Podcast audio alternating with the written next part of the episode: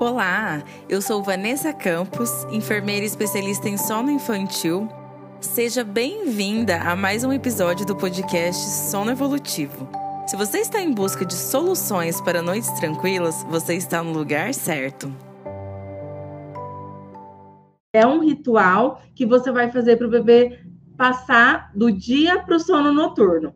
Independente se, ele, se aquele bebê vai acordar daqui uma hora, mas estabeleça um horário para o ritual noturno que seja o horário que você vai manter para sempre. Por exemplo, um bom horário para um ritual noturno é entre 19h30 às 20h30, tá? Porque às 21 horas tem o pico de melatonina, que é onde o hormônio do sono ele vai estar tá mais ativo né, no organismo do bebê. Então, ele vai dormir com mais facilidade. E estabeleça um ritual noturno sempre naquele horário.